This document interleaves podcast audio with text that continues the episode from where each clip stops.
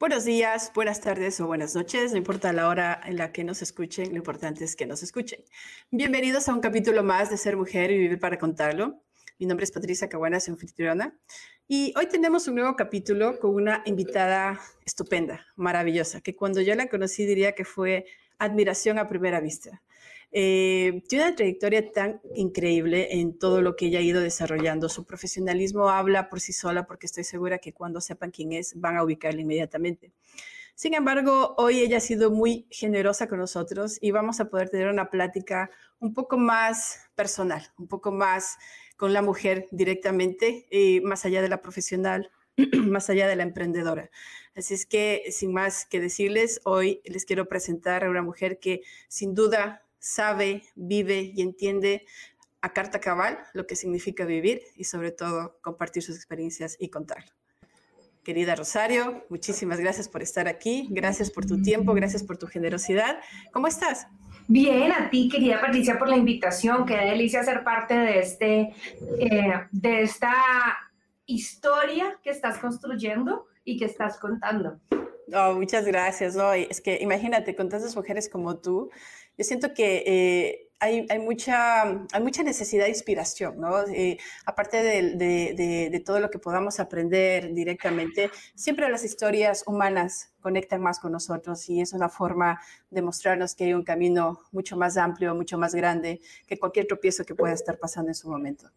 Pues es lo único que no dejamos de ser humanos. Totalmente que sí, totalmente que sí. Ha sido, es un, es un, es un recorrido bien interesante. Y estoy segura que tú, dentro de tu vida, en tu recorrido interesante, debes haber tenido muchas escuelas importantes dentro de todo este crecimiento tuyo.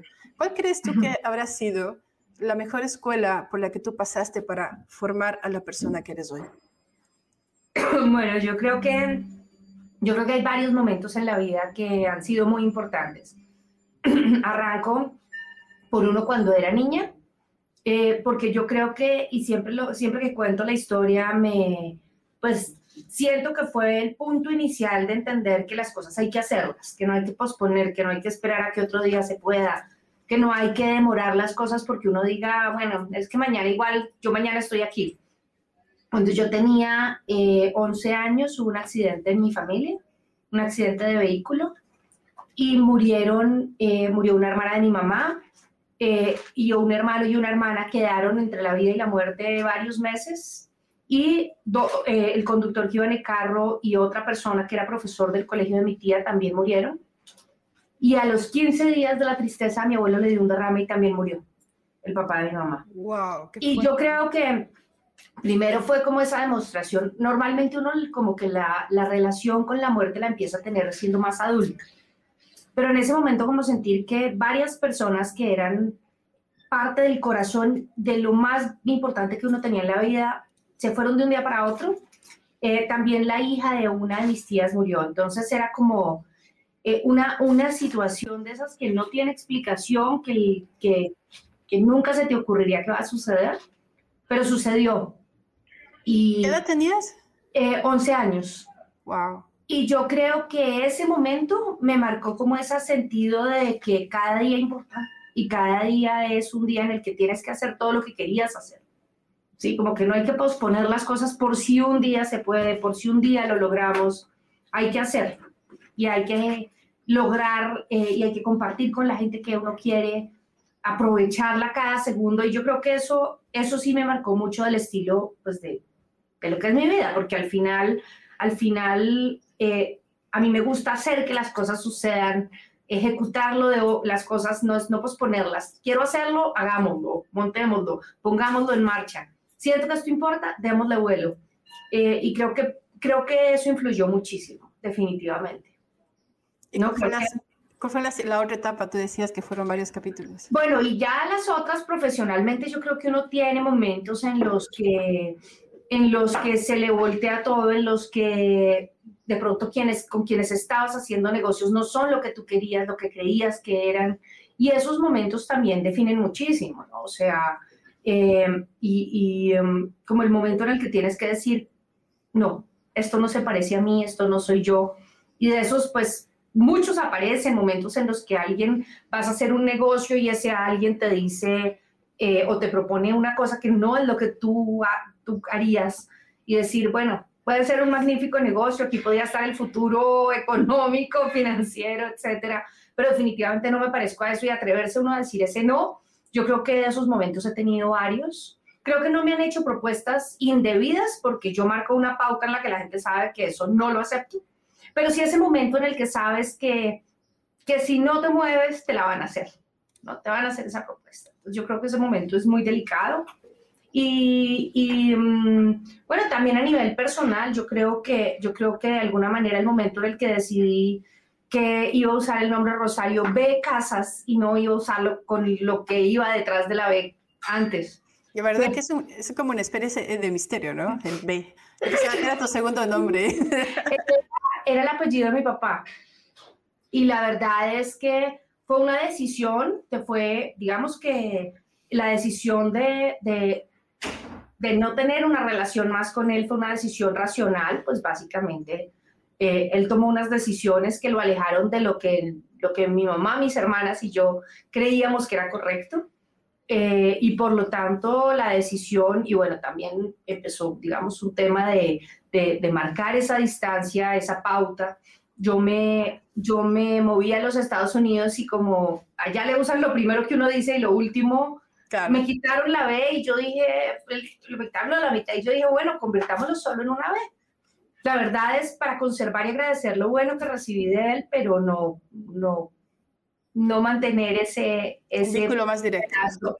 Exacto, y yo creo que eso también fue una decisión que fue dura porque, pues, de todas maneras, eh, la familia es la familia, pero que al final te muestra que uno sí tiene que tomar decisiones de qué quiere que sea la vida de uno, de qué tipo de personas quiere tener uno en la vida de uno y de qué tipo de relaciones quiere tener uno en la vida de uno. ¿Cómo, ¿Cómo saber y cómo descubrir esa parte? ¿De qué forma? A ver, de todo lo que tú me has dicho ahorita, tengo millones de preguntas, pero tengo dos, dos, dos principales. La una, ¿cómo manejas el dolor? ¿Cómo manejas el dolor a los 11 años? ¿Cómo entiendes? ¿Lo, lo tuviste que hacer tú sola? ¿Tuviste ayuda? ¿Cómo aprendes a entender el dolor y cómo, eh, cómo aprendes a convertir ese dolor? Porque yo te veo a ti tan llena de, brillo, de vida, siempre sonriendo eh, y no te quedaste en un momento de lamentación, sino avanzaste. ¿Cómo, ¿Cómo hacer eso? Yo creo que por mi abuela. La mamá de mi mamá era una mujer que siempre, eh, ella, como a sus 86 años, algo así, le hicieron una entrevista en televisión muy linda ella se ganó un premio que era el premio Simón Bolívar al educador, que es como el máximo premio que le dan a un educador en Colombia. Y mm, ella decía, es que yo no soy tierra cultivada para la tristeza. Ella decía eso. Entonces, cuando a una mujer tú ves que se le muere el esposo, una hija, una nieta y dos hijos quedan entre la vida y la muerte, eh, y ella se levanta al día siguiente a seguir afrontando la vida con, con amor, con, con entusiasmo, con ver con rescatar lo que fueron eh, y dejaron de amor, de obras, de construcción para otros, las personas que se fueron y no, no se quedan ese dolor, pues ¿cómo no sigues el ejemplo? O sea, es imposible no seguirlo. Yo creo que, yo creo que por eso eh, la, la figura de mi abuela en mi vida es tan importante también, ¿no? Porque es una mujer que no solo vio el vaso medio lleno, sino que si el vaso estaba medio vacío, ella lo, eh, eh, lo convertía en algo que era una oportunidad. ¿Sí? Eh, aprendiste a hacer alquimia con los sentimientos. Yo creo, y, y, bueno, al final, al final una familia, o sea, cuando tienes una familia y creo que mamá, hermanas, abuela, tías, tíos, por el lado de mi mamá es una familia que es absolutamente solidaria, amorosa, directa, o sea, amorosa en el sentido real, ¿no? No es que sean dulces y te digan todo bonito, sino que de verdad te dicen las cosas porque crezcas, porque mejores, porque... Pero siempre están ahí. Yo me acuerdo, en ese momento del accidente no había cajeros electrónicos todavía. O sea, el mundo no tenía los cajeros electrónicos, básicamente Colombia menos. Y me acuerdo que empezaron a llegar todos los tíos, primos de mi mamá, tíos abuelos, todo el mundo, y le traían dinero para el viaje, para que ella viajara a Cali, que era donde ha sucedido el accidente, eh, por si necesitaba cualquier cosa. O sea, no hubo, no hubo la duda de nadie de estar ahí para apoyar. Y creo, pues mi mamá tuvo que viajar a Cali y pasar ahí unos, unos días, unas semanas. Eh, y creo que eso también me mostró que, que, la familia está ahí y debe estar ahí siempre para ser solidaria, para aportarse eh, eh, como un apoyo de los demás. Creo que por la misma razón fue tan fácil tomar la decisión de no seguir teniendo la otra relación que no era sana como parte de la vida porque no correspondía con ese modelo. Qué, qué, qué fuerte lo que, lo que me dices, ¿no? Porque al final eh, entiendo cuando cortas con personas que al final son externas, pero estamos hablando de, de tu papá, o sea, eh, decir no más. Eh, ¿En qué momento entendiste o, o y, y, cómo de esta, esto que te ha pasado te fue moldeando la, la, forma o la habilidad, porque para mí siento yo que sí es una habilidad el saber decir no en determinados momentos. Bueno, yo creo que ese saber decir no en determinados momentos me lo formó más eh, mi mamá toda la vida y creo que eh, pues en, el, en, en, la adolescencia, en esas épocas donde uno, donde uno definitivamente la influencia del grupo puede ser muy importante, eh, la forma en que eran mi abuela y mi mamá, que eran, o, o mi mamá sigue siendo súper auténtica, ella es lo que es, o sea, y no hay nada que hacer. Es una Eso no es... maravillosa, definitivamente, sí, sí, no, sí. es súper Y mi abuela también era como era, o sea, eh, mis hermanas también, o sea, hay un tema de, de, de, está muy bien ser tú y lo que los demás son o quieren que tú seas no es lo que tiene que marcar ese rumbo, sino lo que tú misma quieres llegar a ser lo que tú mismo quieres. Eh, entonces, por ejemplo, eh, pues la mitad de las fotos con mi abuela eran disfrazadas. Eh, de pronto un día, así estando en la casa, no, disfracémonos, hagamos,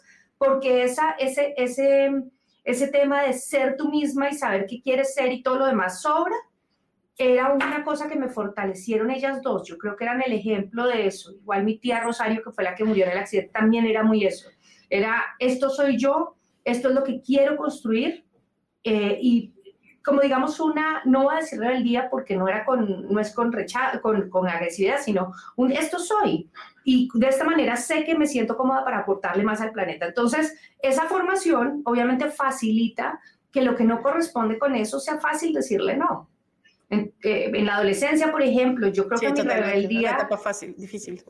Claro, mi rebeldía era la contraria a todo el mundo. O sea, mi rebeldía era un poco ser más estudiosa, estar más en leer más, eh, y, y, creo que era, era porque yo quería hacer eso, ¿sí? No, porque definitivamente aprendí el valor de, si esto es lo que sueño, tengo que hacerlo. Definitivamente que sí, y, y, y me doy cuenta que, que todo esto fue moldeando a la persona que tú eres. ¿En qué momento supiste que esto que hoy haces es lo que quieres hacer siempre? ¿Qué es lo que te apasiona? Bueno, yo la verdad yo, yo soñaba ser presidente cuando era pequeña, presidente de Colombia. Entonces, eh, pero creo que el para qué, el por qué quería hacerlo, sigue siendo el mismo que tengo hoy. Y es impactar la vida de muchas personas para bien. O sea, definitivamente detrás siempre ha habido el mismo, el mismo, eh, porque a mí bueno, tristemente mi mayor motivación no es el dinero. Y digo tristemente porque obviamente siempre viene bien un poco más de productividad, en, pero no es mi, mi motor, ¿sabes? Mi motor es qué tanto estoy construyendo una mejor comunidad en el entorno, qué tanto estoy mejorando la vida de otros. Y si tú ves de alguna manera, cuando yo creí que lo público era la forma de hacerlo, pues definitivamente nunca tuve un ejemplo a seguir de alguien en mi entorno que fuera programadora o que estuviera creando herramientas de a través de tecnología. Eso no me tocó verlo cuando chiquita. Entonces, de pronto, por eso me imaginé. En cambio, sí vi, sí vi mucha gente eh, que trabajaba en lo público, pasar, trabajar con mi mamá y hacer cosas. Entonces, tal vez por eso tenía ese ejemplo y ese, ese eh, creer, pensar que la presidencia de la República de Colombia podía ser ese camino para impactar la vida de otros. ¿Sí? Y una, una abuela que fue maestra hasta sus 86 años, o sea, eh, igual una, un, una vida de personas alrededor construyendo para muchos otros, mejorando la vida de otras personas.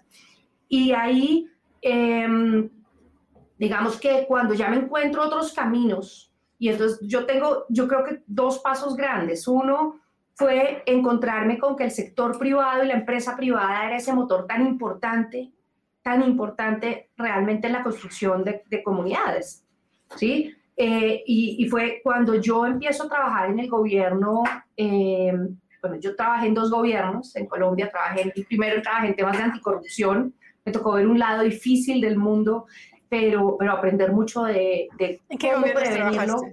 Yo trabajé en el gobierno de Andrés Pastrana, eh, trabajé con Gustavo Bell como vicepresidente en el programa anticorrupción, eh, coordinando todo, todo el tema de estrategia ciudadana para articulación en anticorrupción. Es decir, ciudadanos aprendiendo a denunciar y empresarios aprendiendo a jugar limpio. Básicamente esa era mi función. Súper enorme reto. Eh, sí, sí, sí, muy grande. Era, y ahí estuve un tiempo, construimos una, unos proyectos maravillosos, una red de ciudadanos. Antes de que Facebook existiera y tuviéramos que explicar qué era una red de ciudadanos, eso la gente no lo entendía mucho, pero hicimos una red de ciudadanos en lucha contra la corrupción, una belleza de proyecto.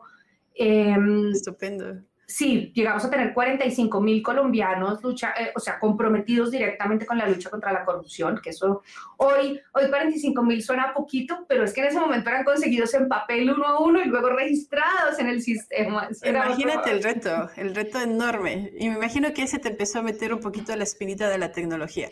Sí, no, a mí la tecnología siempre me ha gustado. Eh, todos mis trabajos han implicado uso de tecnologías, pero como nunca había estado en el lado de la construcción, Luego viene el, el segundo gobierno en el que trabajé, que fue el de Álvaro Uribe, y yo trabajé con la primera dama, eh, lo, que, lo que en Estados Unidos llaman jefe de gabinete de la primera mm. dama. Eso fue lo que yo hice. Y básicamente mi tarea era em, hacer que la agenda, o sea, toda la coordinación de agenda, acompañarle en todas las juntas donde ella estaba, asesorarle, bueno, eh, ayudar a que la labor de ella realmente cumpliera su objetivo y bueno, me tocó una primera dama de lujo, o sea, ahí no me puedo quejar para nada. Y eh, en ese momento Colombia estaba empezando a cambiar de, de, ser una economía absolutamente inviable a ser un país en el que la seguridad, eh, las reglas de juego y la, y la economía empezaban a mejorar sustancialmente. Y al ver cómo realmente la decisión del sector privado de fortalecerse, eh, de invertir más, de extranjeros llegando a invertir y a montar empresas en Colombia para fortalecer la economía, ver el impacto que eso realmente tuvo en un país, que en crear un país diferente, me llevó a curiosear el mundo del sector privado, decidí hacer un MBA mientras estaba en eso y finalmente ahí es donde decido dar el brinco al sector privado. ¿Sí? Antes, antes de pasar a la siguiente pregunta, porque si ya estás contando mucho, de hecho me encanta que seas tú misma quien la vaya contando.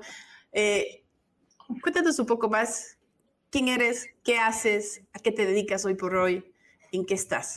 Bueno, hmm, listo, yo... Eh, no, ¿Quién es Rosario Casas? Yo creo que yo soy una apasionada por, eh, por usar la tecnología. Hoy en día soy una apasionada por usar la tecnología, encontrar maneras de usar la tecnología para solucionar problemas globales. ¿sí? Solucionar problemas globales en los que esté involucrada comunidades que me importan que me interesan realmente. Entonces yo divido mi tiempo básicamente entre dos, dos, dos operaciones. Una es Exar Americas, básicamente construimos software de realidades inmersivas para entrenamiento de fuerza laboral y ahí estamos construyendo una industria del futuro. O sea, estamos construyendo, eh, aunque obviamente hemos ido trabajando y produciendo cosas concretas, eh, es una industria que va a ser el futuro de la comunicación, o sea, las realidades inmersivas van a ser el futuro de la forma en la que interactuamos y nos comunicamos. Esa es mi, eso es lo que yo creo. Definitivamente. Y yo estoy enfocada especialmente en cómo entrenamos, aprovechamos eso para el entrenamiento, mejor, un, mejor entrenamiento de la fuerza laboral. Cómo damos herramientas para reducir accidentes en ciertas industrias, etcétera. Bueno, eso es, eso es una, una parte de mi tiempo. Y la otra parte estoy en el cómo ayudamos a los que no usan tecnología a implementarla. Y ahí tenemos VC Partners eh, Tech, que básicamente es una empresa de consultoría eh, que, mm, que hace transformación digital de empresas y le construye a la medida productos y soluciones. Pero, pero, cuando la pandemia, que ese es un, eh, surgió, empezamos a ver esas empresas cerrando por falta de las yo diría, la, forma de ver el mundo, las herramientas y el uso de esas herramientas y las metodologías para adaptarse a lo que llaman la realidad buca, ¿no? Volatilidad, incertidumbre, eh, complejidad y ambigüedad por sus siglas en inglés.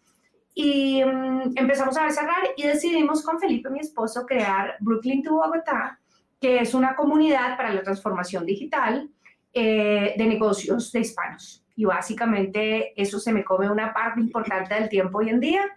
Eh, pero, pero pues obviamente articula cosas de las que hacemos desde BC Partners y mm, bueno, y una cosa que es vital y es que no, los pequeños negocios solo en los Estados Unidos son el 99.9% de los negocios y cerca del 78% de, de, los empleos los generan en Estados Unidos los pequeños, eh, los pequeños negocios. Es decir, que si los pequeños negocios mueren, estamos fritos. De hecho, de hecho sí. yo diría que me atrevería a decir, y corrígeme si me equivoco, pero me parece que los pequeños negocios son la fuente económica mm, en todos los países. Y es ahí en donde veo la necesidad tan fuerte que me gustaría complementar algo porque sí siento que te quedaste corta con tu tema del programa de pero realmente, si usted está escuchando esto, si usted es un emprendedor y necesita dar el siguiente paso, definitivamente tiene que formar parte de Brooklyn to Bogotá.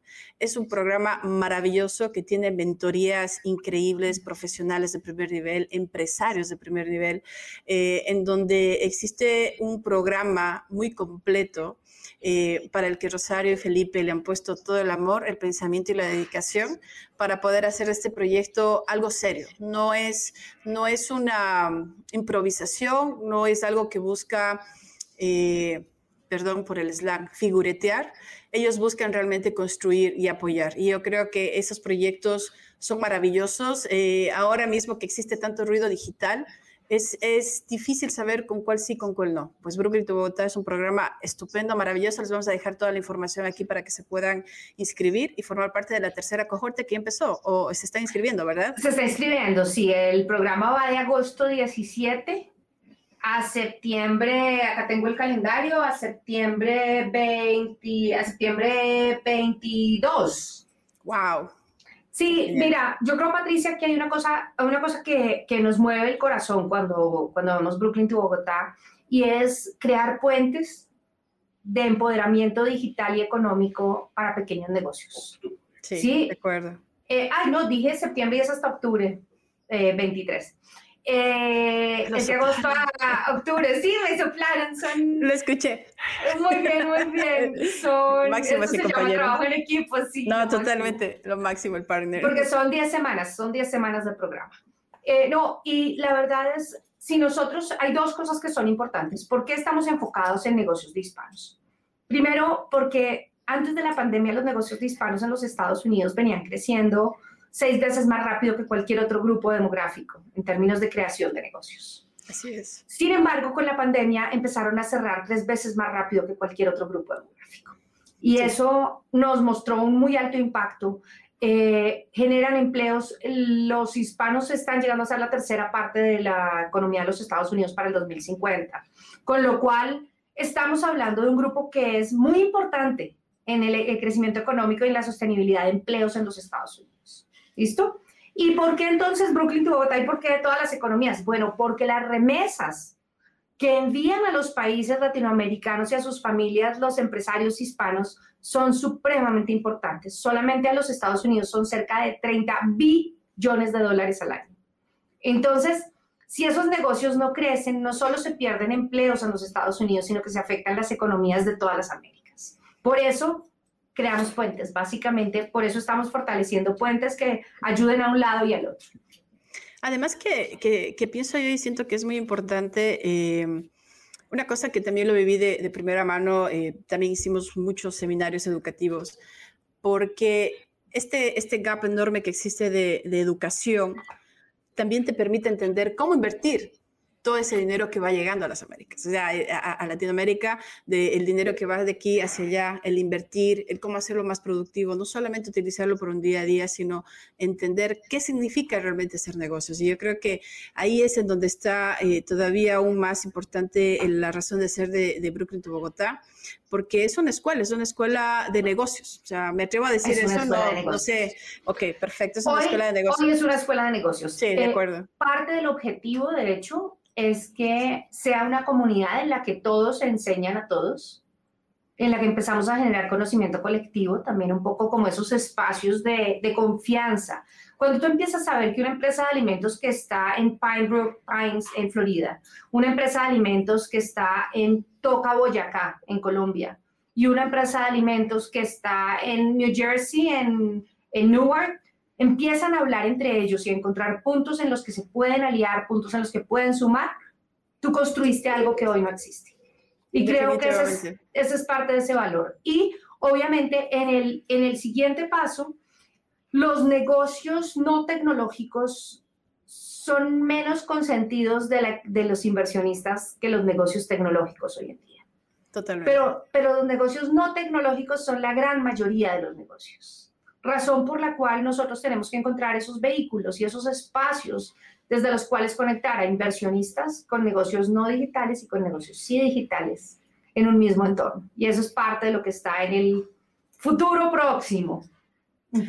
Oye, escuchándote a ti, eh, yo me doy cuenta y, eh, que, que, a ti lo que te apasiona es educar.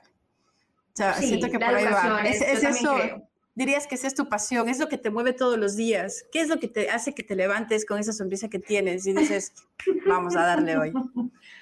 Eh, yo creo, yo creo que el impacto de lo que uno hace, creo que educación definitivamente, bueno, yo llevo en la sangre, no hay nada que hacer, vengo de una familia de educadores, eh, pues como te contaba mi abuela, mi abuela materna eh, hasta sus 86 años, mi hermana de mi mamá creó un colegio eh, que hoy en día sigue existiendo en Cali, la otra hermana de mi mamá, educadora también de toda su vida, mi mamá fue educadora y al final por el lado paterno de mi mamá, el apellido Casas es un apellido que casi que desde la colonia, un poquitico después de la colonia en, Colombia, ha significado educación, es decir, ha significado creación de colegios, creación de modelos educativos. Lo eh, llevas en el ADN, pues. Lo llevo en el ADN y no hay nada que hacer. Ese sí creo que es un tema que definitivamente me encontré con él eh, de nuevo, en términos de algo específico, pero, pero pues lo traigo en la sangre, no hay nada que hacer. Creo que también por eso me gusta tanto eh, eh, de una vez tener el casas ahí claro y firme.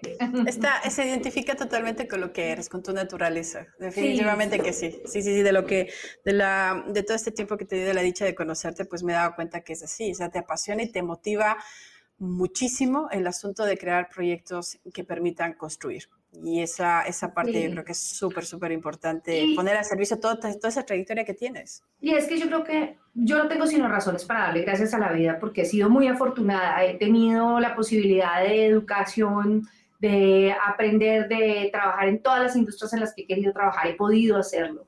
Es decir, como que he tenido tanto y, y yo aprendo muy rápido, entonces me es muy fácil, pero ¿cómo no transmitírselo a otros cuando uno puede? Y ese es un poco el, el, detrás de eso. Y creo, creo que si bien no es que mi tiempo, mi agenda todos los días esté súper libre y demás, no, para nada. De hecho, con todo lo que hacemos es... Eh, sin embargo, con quienes participan en Brooklyn to Bogotá, la dedicación de tiempo de Felipe y mía realmente es con todo el amor del mundo porque queríamos verlos crecer.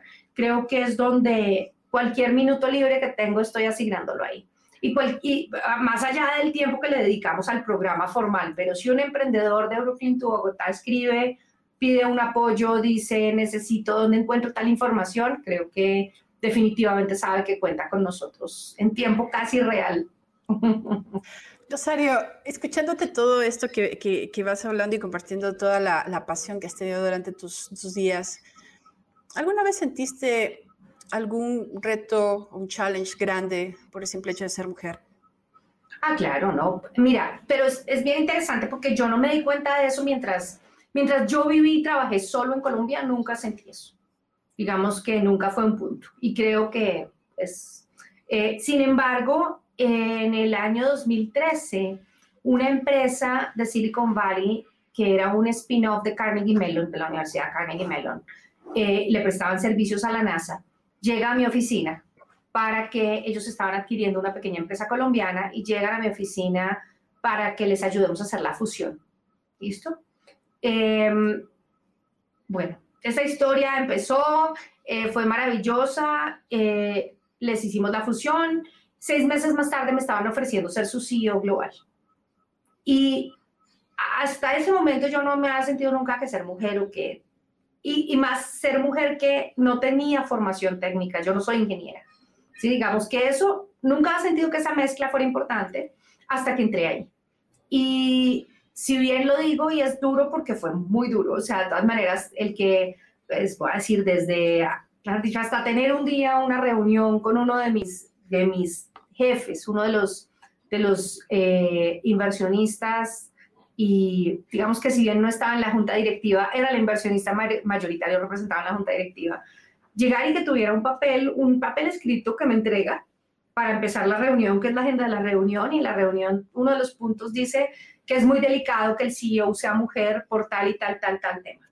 Wow, y te tocó leerlo eso a ti. Por estos mercados, y yo lo veo, yo decía, yo no sabía si reírme o no, porque yo pensaba para mis años, este señor, o sea, esto en serio no puede, no puede estarme entregando en escrito, que es esta locura. Pensaste que era una eh, broma.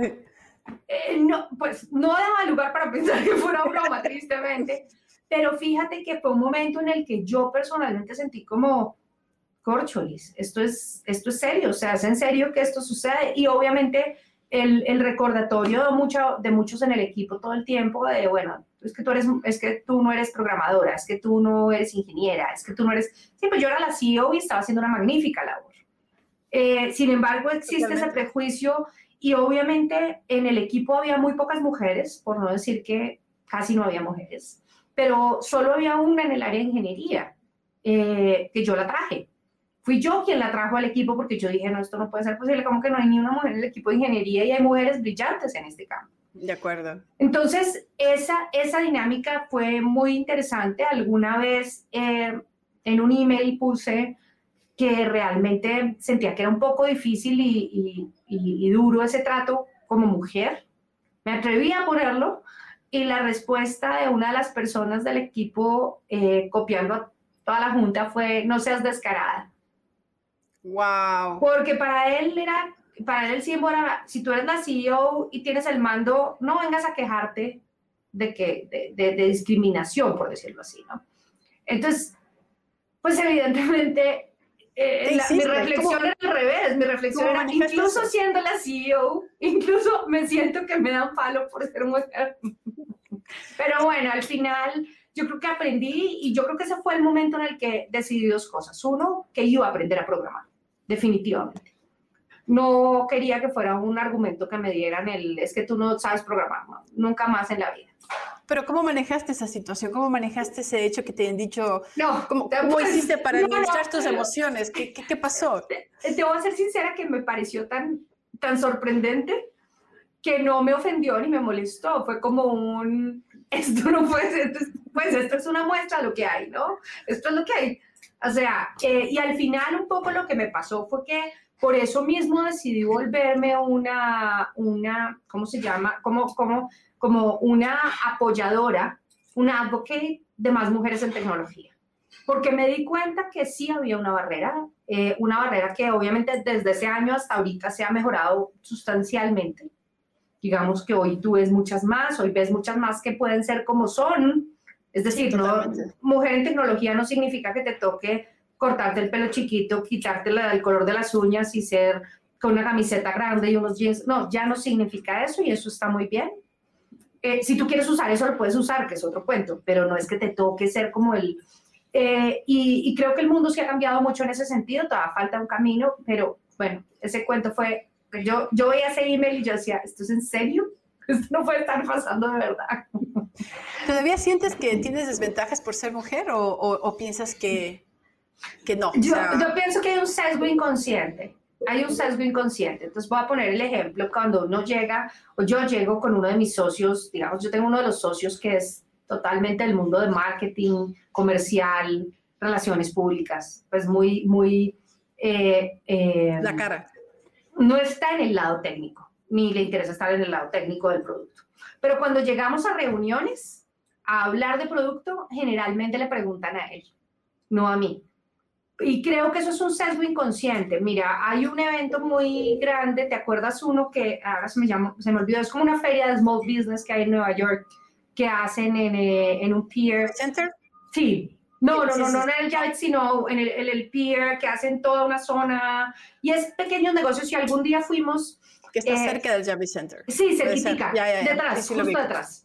Sí, lo vi. Bueno, entonces fuimos alguna vez a ese evento y en todos los stands, a que le entregaban la tarjeta era él. O sea, hay un sesgo inconsciente y a veces lo que uno tiene que ser consciente es si uno está cayendo en eso o no. Cuando habla con otros. ¿Cómo haces para Mira, muchas mujeres vamos pasando por eso, eso no es un secreto. Yo creo que a todos nos ha pues pasado, a mí me ha pasado muchísimo y, y, me pasa lo mismo que a ti. Yo en mi país no lo sentí tanto como cuando llegué acá. Aquí sentí por primera vez que mi voz no era escuchada ni respetada, eh, o, a veces parecía que no lo era. Pero yo siento que no soy la única. Yo vi muchas mujeres a mi alrededor que pasaba lo mismo y, vi, y vi un gesto que solo aquí lo he visto y que sí me, debo, debo admitirte que eso sí me hizo que mi hígado de dos vueltas cuando me hicieron con la mano así. O sea, me pusieron así la mano. Y, eso fue algo como que yo no supe cómo reaccionar, no supe qué hacer. Igual que tú, creo que me, me quedé en shock, como que como que me puse a reír. Digo, exacto, es así como que me, me, daba, me daba un poco de risa. Pero, ¿cómo, qué, ¿qué les dirías tú a las mujeres de cómo saber manejar esa parte? Porque hay muchas mujeres que quizás por eso se limitan y piensan que no merecen más, piensan que se tienen que quedar donde están, piensan que cualquier cosa adicional es, una, es un atrevimiento a, a tratar de hacer muchas cosas más. ¿Cómo crees que deberían ellas manejar esto? ¿Qué les dirías a Yo creo que lo primero es que eso no es personal, es decir, no es por uno.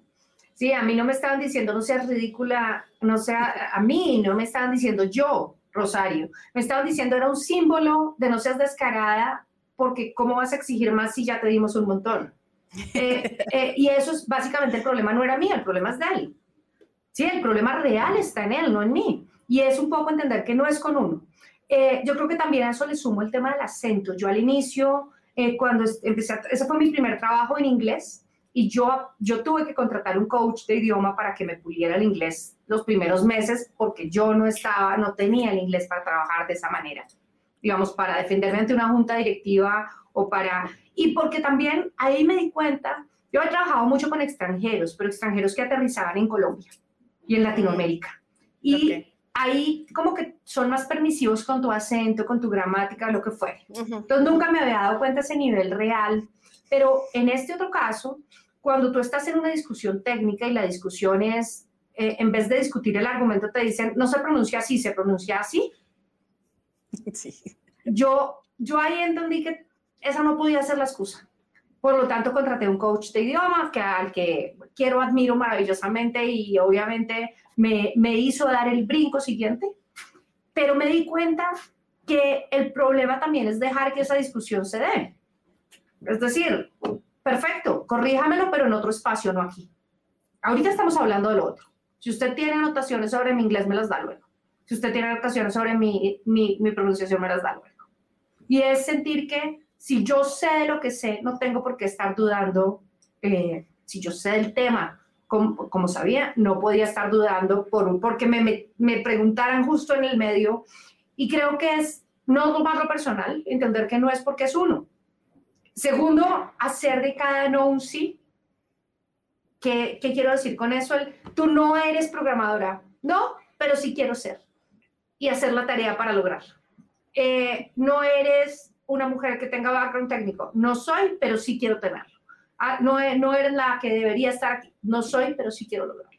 Y hacer uno esa tarea. Creo que, creo que los momentos que más me han invitado a hacer cosas son esos en los que me han dicho, no, yo creo que tú no eres capaz.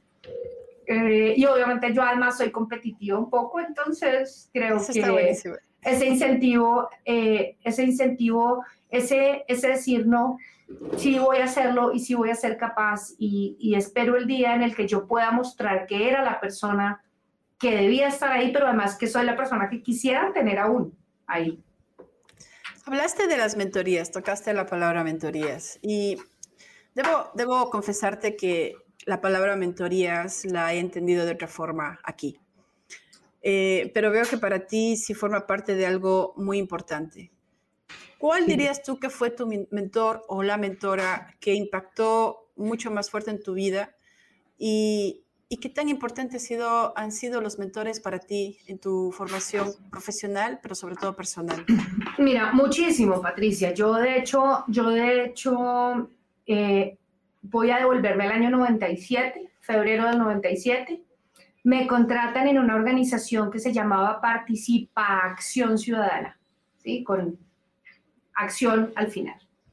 Eh, y esto era una red creada por empresarios colombianos en un momento muy difícil del país. Colombia acababa de ser desertificada en los Estados Unidos. El presidente de, los, de Colombia en ese momento no tenía visa para los Estados Unidos ni siquiera. La economía, el narcotráfico, etcétera, todo eh, era muy complejo momento.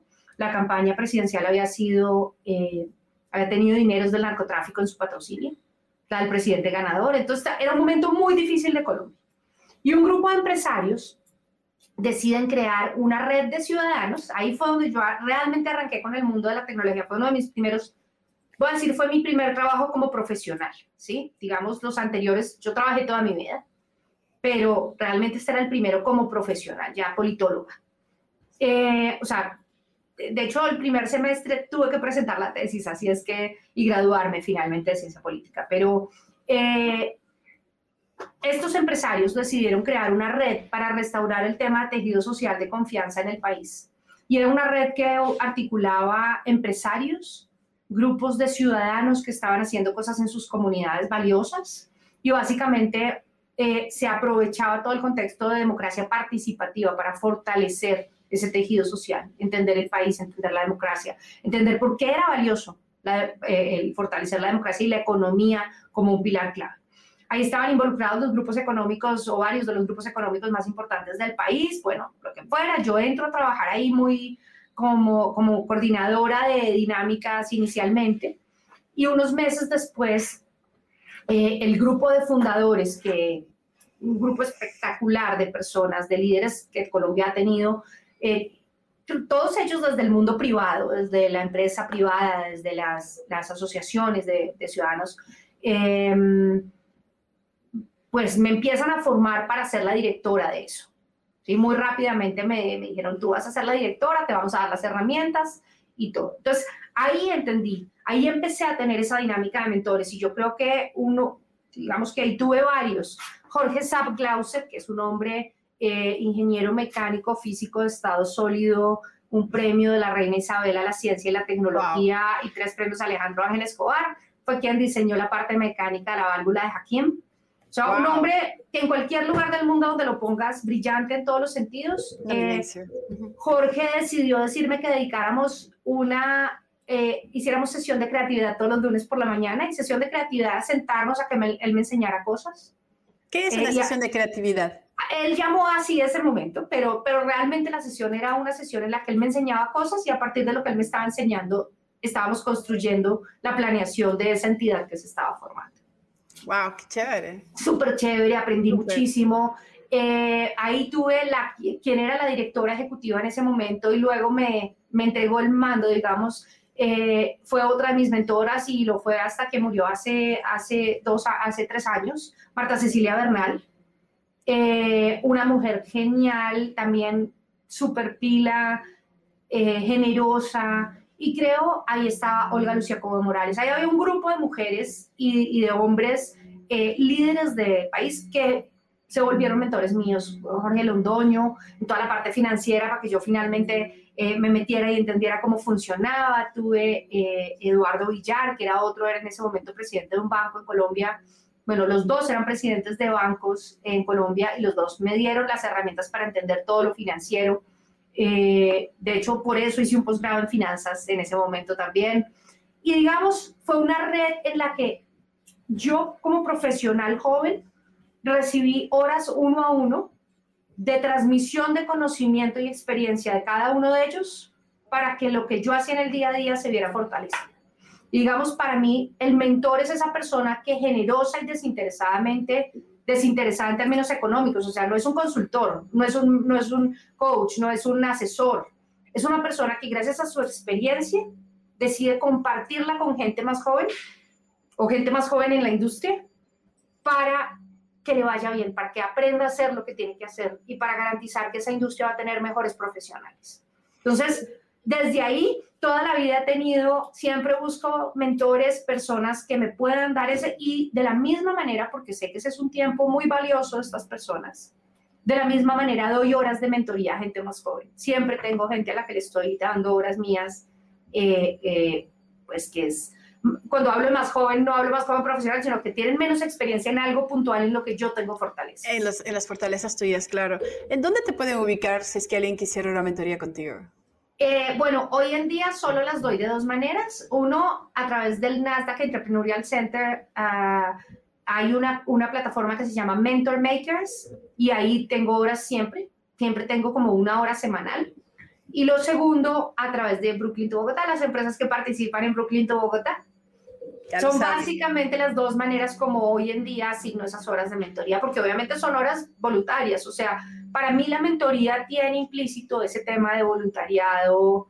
Eh, no es un servicio que se vende, es una experiencia que se transmite, es una relación de largo plazo que se construye y definitivamente cuando yo hoy tengo que tomar una decisión en la vida, usualmente contacto a esos que fueron mis mentores de toda la vida o a los que han ido agregándose en ciertas áreas y vuelvo a ellos a consultarles y a, y a tener su, su, su visión de las cosas para tomar mi decisión. ¿Tú sientes que en algún momento tuviste algún silencio que no te dejó gritar o no te dejó eh, sacar todo lo que querías decir en su momento? No creo, no creo. De hecho, creo que al revés, he tenido el problema contrario. creo que nunca me quedo sin decir lo que pienso. Yo creo que por lo mismo que te contaba el accidente cuando fui muy chiquita, creo que por eso mismo sé que las cosas hay que decirlas, sé que las cosas hay que expresarlas y sé que, no, yo no creo que yo me haya quedado con nada. Yo creo que la gente sabe exactamente cómo es su relación conmigo, para bien o para mal. Totalmente que sí, eres muy transparente. Eso, eso es muy cierto. Muy, creo que ese no lo aprendí, sí, no, no, no, no, no tuve que hacerlo, de hecho. Incluso en el colegio, en, el, en todas las dinámicas de entornos donde yo he estado, creo que se, se ve favorecido siempre atreverse a decir lo que uno piensa y lo que uno siente. ¿Cuál sigue siendo tu mayor reto hoy?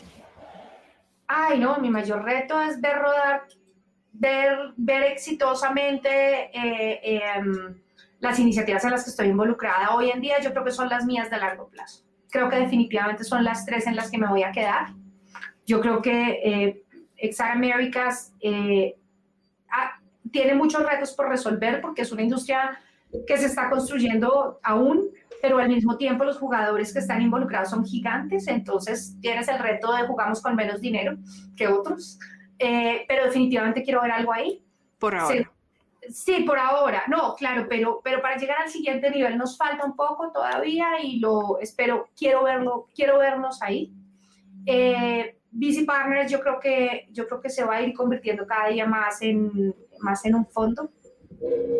Eh, creo que hacia allá es que lo vamos a llevar para ayudar justamente con un poco eso que hoy son servicios y que se vende. Creo que más quisiera convertirlo, quisiéramos convertirlo en un tema de, de apoyar a otros que lo hagan y finalmente Brooklyn to Bogotá queremos verlo como una comunidad supremamente robusta en la que, en la que podamos construir y fortalecer eh, el emprendimiento. Ahora, ahí tenemos varios sueños que ya iremos contando, pero que, que implican, implican un trabajo bien bonito eh, en favor de los emprendedores hispanos en todas las geografías, pero, pero, pero, pero tomando la economía de los Estados Unidos como eje.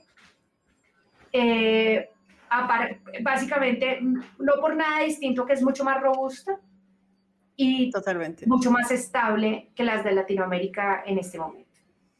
Te veo tan ocupada siempre, ¿no? A ver, mira, pues ya como para, para ir este, dando el tema, así como esos tips de Rosario, vamos a hacer los tips de Rosario ahora. ¿Cómo, cómo haces tú? Te veo tan, tan activa todo el día. ¿Cómo administras tu día? ¿Cuáles son tus secretos para poder avanzarte con todo lo que tienes que hacer? Bueno, la verdad soy muy cuadriculada, entonces todo lo agendo, todo lo pongo, todo tiene su espacio en la agenda si lo voy a hacer, todo tiene listas de chequeo que debo ejecutar, acá las tengo siempre en mi en papel, las de la semana, las del día, las voy subrayando, esto está listo, esto no está listo, o sea, como mucha planeación. Segundo, dejar ciertos horarios para uno, para el tiempo de uno. Definitivamente siempre tengo el tiempo mío y ese es intocable, ese no lo negocio, ese no lo no agendo ahí. El de dormir bien, el de comer, el de hacer, ese no lo negocio, aprendí a hacerlo. Eh, yo creo que por Felipe también, que me ayuda a que eso suceda, bien.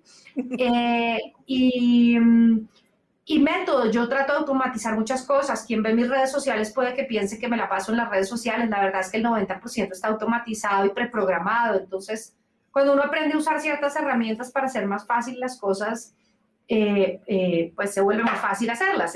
los emails, por ejemplo, uso una herramienta que se llama Unroll Me, que me permite agrupar en un solo correo al día todo aquello que no es core de lo que tengo que manejar, que es, por ejemplo, o publicidad o boletines o cosas que quiero seguir recibiendo porque quiero estar enterada de qué pasa en esas industrias o en esas empresas, pero que no quiero recibir miles de correos y buzones. Creo que son tips de esos pequeños de automatización que le van ayudando a uno a liberar tiempos y, y, no, saber decir no a ciertas cosas y saber dónde tiene uno el corazón enfocado y ahí enfocar la cabeza y la acción.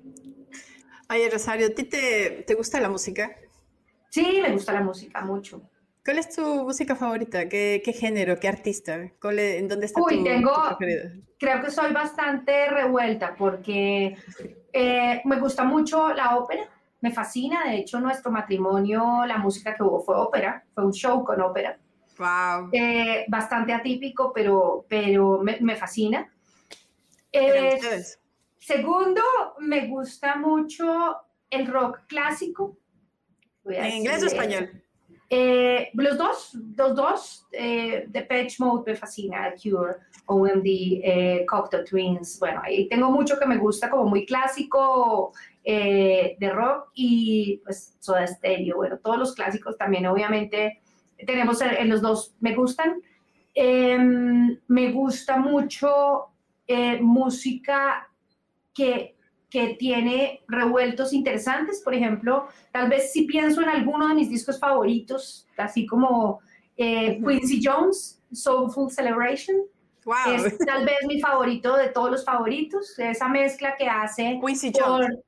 Sí, el Mesías de Händel, toda la misa del Mesías de Händel, eh, la tiene eh, con diferentes ritmos eh, eh, de soul. Entonces pasa por jazz, blues, rhythm and blues. a través de toda la misa del Mesías de Händel. Me fascina porque me une dos mundos que me gustan mucho. Y finalmente estuve en Academia Musical de los cuatro años a los 17. Entonces, por supuesto, por supuesto, la música sacra, eh, eh, pues por eso mismo, por eso mismo tal vez ese, ese Quincy Jones del Mesías de Händel es una, un punto de unión entre esos dos mundos que siempre me han gustado mucho. Qué genial. Y, y cuéntame una cosa, ¿qué tanto te gusta el séptimo arte? ¿Qué tan involucrada estás con eso? Porque el otro día estuviste promocionando mucho este In the Heights, que vaya muy bien la estaba súper chévere. Pero ¿qué tipo de películas te gusta y qué película has visto últimamente que, que la recomendarías? Bueno, lo que pasa es que a mí además me gusta el cine y la televisión eh, como vehículo, me fascinan como vehículo para desconectarme de lo del día a día.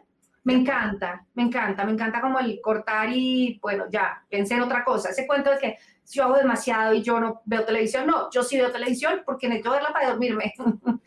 eh, cine, me gusta mucho, en otras épocas vi mucho más, me gustaba... Eh, eh, no sé, me, me gustaba mucho el cinearte eh, francés, había pues... Eh, ¿Qué película recuerdas que, como que te, siempre la, la, recomiendas o hablas mucho de ella? Uy, no, hay muchas. no, es que tengo muchas porque me gustan desde las que son muy trascendentes hasta las que son muy livianas. Esas películas románticas, amorosas, maravillosas que le dejan en uno el alma linda. Todo me, tengo de todo. O sea, creo que tal vez alguna que me vuelvo a ver mil veces de esas cursis eh, maravillosas para, para, quedarse con el alma bonita. Eh, Leap Year me fascina. Es genial. Muy, muy divertida, tiene un humor maravilloso, los paisajes son preciosos. Sí, sí, sí, eh, me gusta mucho, em, eh, ¿cómo se llama? Love Actually. Oh, es Me fascina, romántica, maravillosa, ya, así total. pero, y, por, y series, por ejemplo, creo que la, de, de, las últimas que me vi, Selena me fascinó. Eh, sé, que tiene, sé que tiene cosas que no son tan la historia, pero creo que es importante mostrar cuando uno, cuando uno es latino, creo que es muy importante verse reflejado en la pantalla y entender que uno puede ser, ver la persistencia, ver la disciplina, ver que seguía adelante. O sea, tristeza de, de entender que a nuestros seres eh, que admiramos hay que ayudar a protegerlos, porque no puede, eso no puede volver a pasar. Eh, pero bueno, esa me la vi, me la gocé. Eh, eh, Lupin me fascinó también esa actuación, esa historia, la forma de la narrativa. Y soy absoluta fan de las películas de Disney. Soy loca Disney. Me Incluyendo Avengers y todo el tema. Me fascina. Todo. Genial, Entonces, creo que veo de todo. La verdad, eh, em, pero estupendo, estupendo tener esa, esa combinación de también desconectarte, porque a ver, las películas y series, existen cosas, contenido interesante que, que, nos ayuda a alimentarnos, como tú dices, o te desconectas o te inspiras. No necesariamente todo está involucrado a algo de desperdicio de tiempo. O sea, siempre que sea para uno, es el mejor tiempo, el mejor tiempo invertido. Estoy de acuerdo contigo. Y realmente, y realmente hay, hay momentos en que es rico no tener que estar pensando solo en lo que uno hace de trabajo. De hay un momento de desconexión, de, o, incluso películas, hay una que me fascina también, me acabo de acordar, eh, la de eh, Walt eh, después de Mickey, o Disney después de Mickey, no me acuerdo cómo se llama. Mm, es la vida de Walt Disney antes de Mickey Mouse. Y es absolutamente espectacular. Ya te voy a decir cómo se llama. Sí. Es la que está, eh, la que es con Tom Hanks. ¿O esa es otra? No, esa es otra. Esa, se llama Mr. Banks. Esa se llama. Eh, Mr. Banks, Se llama Walt Before Mickey. Y es. Before Mickey. Toda la historia es del 2015. Es la historia de Walt Disney como emprendedor, pero no la historia que todos nos sabemos del éxito, sino esa parte difícil donde él tuvo que jugar con persistencia, con frente a las dificultades, porque todos los emprendedores lo tenemos, hacer empresa no es fácil, eh, pero lo que la gente cuenta en público es lo bonito de esa historia. Pero todos pasamos por el momento en el que tenemos que pensar, bueno, ¿y cómo pago la nómina esta vez? ¿Cómo soluciono este problema? ¿Cómo negocio esto? ¿Cómo asumo un no que me dijeron muy duro? Eh, y cómo vuelvo y reconstruyo desde ahí con esperanza. Y creo que esa película definitivamente todo emprendedor debería Definitivamente la vamos a poner también entre tus recomendaciones. y cuéntame una cosa, ¿qué libro recomendarías tú ahora? Un libro. Uno, yo sé que es difícil uno, es, es imposible, igual, igual que las películas y la música, pero... Soy lectora loca, pero bueno. Yo sé, yo sé que pero sí. debo recomendar uno que definitivamente no hay que perderse como hispano, eh, el del Hispanic Star uh, Rising, que de hecho lo tengo acá siempre. Eh, porque son historias de 100 hispanos y ahora va a salir la segunda edición con otras historias adicionales. Yo creo que, yo creo que es interesante porque muchas veces nos, nosotros creemos que otros son quienes tienen las soluciones. Y cuando vemos historias de, de personas que son como nosotros, que tuvieron historias de moverse de país, de cambiar de geografía, o nacer hijo de inmigrantes, igual el inmigrante es una persona que tiene una valentía salvaje. Y eso a veces no lo apreciamos como deberíamos. Entonces creo que este libro es un libro con unas historias espectaculares, eh, increíbles. Hay científicos, hay artistas, hay eh, eh, de todo. Entonces es mostrar, bueno, uno sí puede hacer lo que quiera hacer. Definitivamente hay formas de llegar y formas de llegar haciendo las cosas bien hechas. Qué genial, qué genial, suena súper bien. Tengo la, última, de las últimas, ya estamos terminando. ¿Cuáles son tus guilty pleasures? esos, esos placeres pecaminosos. Que Uy, una cucharada de arequipe alpina. No, es riquísimo. Es riquísimo la alpina. Sabes que acá también lo, encontramos y híjole, nos fascina.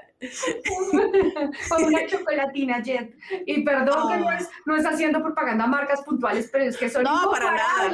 No te, no te preocupes, no te preocupes. Es que, es que sí, no, definitivamente, de acuerdo contigo son dos clásicos, ¿no? O sea, no, son, clásicos. Y además que, te digo, el arequipe alpina es como la marca de Colombia. O sea, no, puede ser... Sí, también.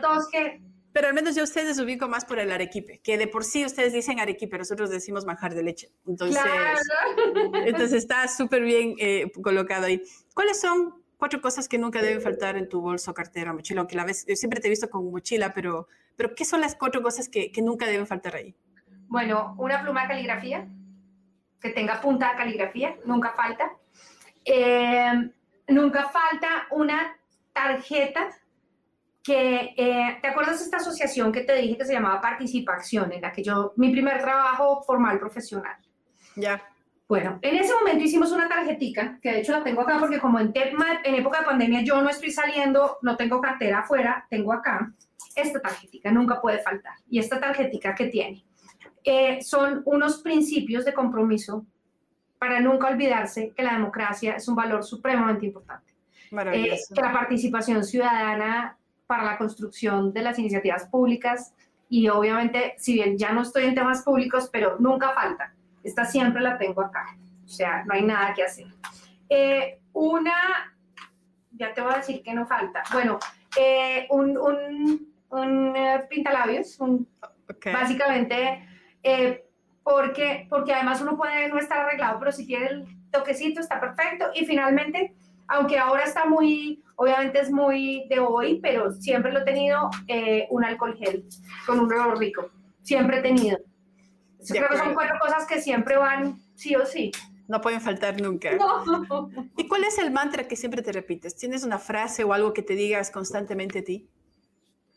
Eh, Sabes que tal vez, tal vez hay una, no me la repito tanto, pero siempre la tengo en mente. Y es eh, un, un poema de mi abuela. Mi abuela era poetisa, además. Y, eh, y es el tema de cómo la fuerza interna es la que lo debe mover a uno. Entonces decía, mi emoción es auténtica, mi fervor es sincero. Solo me basta el fuego de mi llama para incendiar el cielo. ¡Wow! Eso está hermoso y divino. Está hermoso, wow. Eh, yo creo que siempre... Cortito, pero muy poderoso. Muy poderoso. Qué genial. ¿Qué te debes a un Rosario? ¿Qué me debo? No, uf, pendientes tengo muchos, no. No, yo creo que, yo creo que seguir adelante, yo creo que llegar a la meta en cada una de las cosas que venimos soñando. Yo creo que eso. Sigue, sigue. No, no, eso creo que definitivamente. Y bueno, terminar, ahí voy, ah, voy avanzando en programación igual siempre, pero, pero tengo unas metas que, que, a las que quiero llegar también. Qué estupendo. Y para terminar, para cerrar con broche de oro, ¿Cómo defines a la Rosario de hoy? En una frase. Yo creo que entusiasta con el futuro, con el futuro porque estamos viviendo el mejor de los momentos para cambiar las cosas, o sea, para construir y hacer que las cosas funcionen. Yo creo que me despierto, creo que, creo que el avance de la tecnología, el avance de la ciencia, el avance de muchas áreas nos está dando unas herramientas que si como humanidad las sabemos aprovechar para bien, tenemos el mejor de los futuros posibles adelante nuestro. Amén por esas palabras. Lindo, linda forma de cerrar y linda forma de haber compartido contigo. Por favor, cuéntale a todo el mundo cómo te puede ubicar, si es que quieren ponerse en contacto contigo, tus redes sociales, página web, toda la información que tú quieras compartir. Muy bien. Por favor, adelante. Gracias. Rosario B. Casas en todas las redes sociales, LinkedIn, Facebook, uh, Twitter, Instagram, eh, Rosario B. Casas todos lados. Y eh, de ahí tengo los links de todo lo demás. Yo creo que XR Americas es xramericas.com y eh, igualito en todas las redes sociales, XR Americas en todos lados. Y eh, Brooklyn to Bogotá, la página web es tuconteo.com, brooklynteobogotá.com, pero en las redes sociales en vez de teo es un 2. Brooklyn to Bogotá. Número dos en inglés. Dos en inglés, exactamente. En todas partes. Y mm, no, eso es básicamente mi. Ah, bueno, en YouTube también tengo un canal en el que comparto mucho, especialmente de los temas de tecnología. Y las mentorías de Brooklyn to Bogotá también. Por supuesto, pero esas están en el canal de Brooklyn to Bogotá. Brooklyn to Bogotá. Querida Rosario, no sabes cuánto te agradezco, de verdad, muchísimas gracias. Siempre, siempre que platico contigo me quedo con muchas, eh, muchas cosas eh, maravillosas que te alimentan y siempre me dejas con una amplia sonrisa, así es que eso te agradezco un montón y estoy segura que, todo el mundo que, que, nos va a escuchar ahora, bueno, a ti, a, aquí a ti que te va a escuchar también se va a quedar inspirada eh, con una gran sonrisa y sobre todo entendiendo que en el camino hay muchas cosas que, van a pasar, pero hay que aprenderlas. Me quedo con dos cosas que tú dijiste. Nada es personal, no es contra mí. Si es que yo lo tomo, sí, si no, no.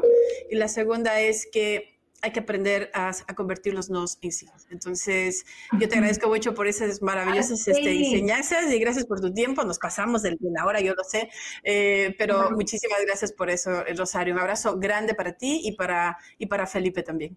A ti, a Andrés y a nuestro favorito, obviamente, Matías. Un gran abrazo. Gracias, querida Rosario. Mil besos.